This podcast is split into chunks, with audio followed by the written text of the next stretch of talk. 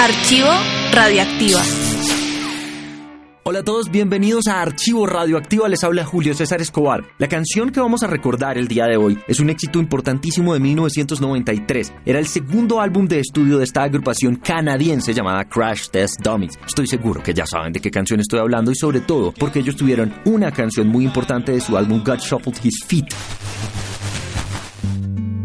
La canción fue número 4 en 1994 y esta agrupación compartía el top 5 con R. Kelly, Celine Dion, Mariah Carey y Ace of Base. Ahí como para que nos ubiquemos en la temporalidad musical en la que esta agrupación estaba creciendo con muchas ganas en los listados. La canción mmm, tiene una historia y es esta.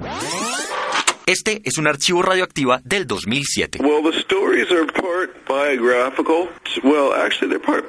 I'd say they're bits of bi- biography that I made into stories. The first verse is about a kid whose hair changes color in a car accident. In fact, when I was a little kid, I did have a really bad car accident, and um, it scared the hell out of me. And then later on, I heard of a ship going over Niagara Falls, and they knew they were going to go over, but they couldn't stop the boat. So this guy, he aged very quickly, and his hair turned white. And then it turned out they pulled it out. So I'd heard of this phenomena, and I applied it to a little kid who got in a car accident, which was based on me.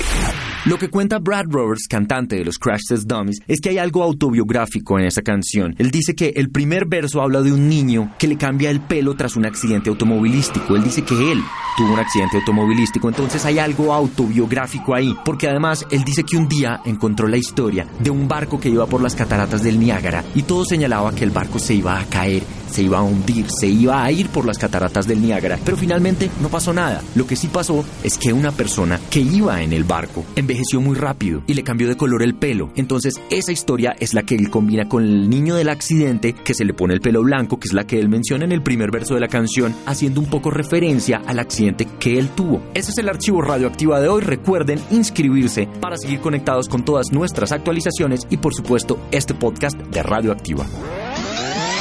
Archivo Radioactiva.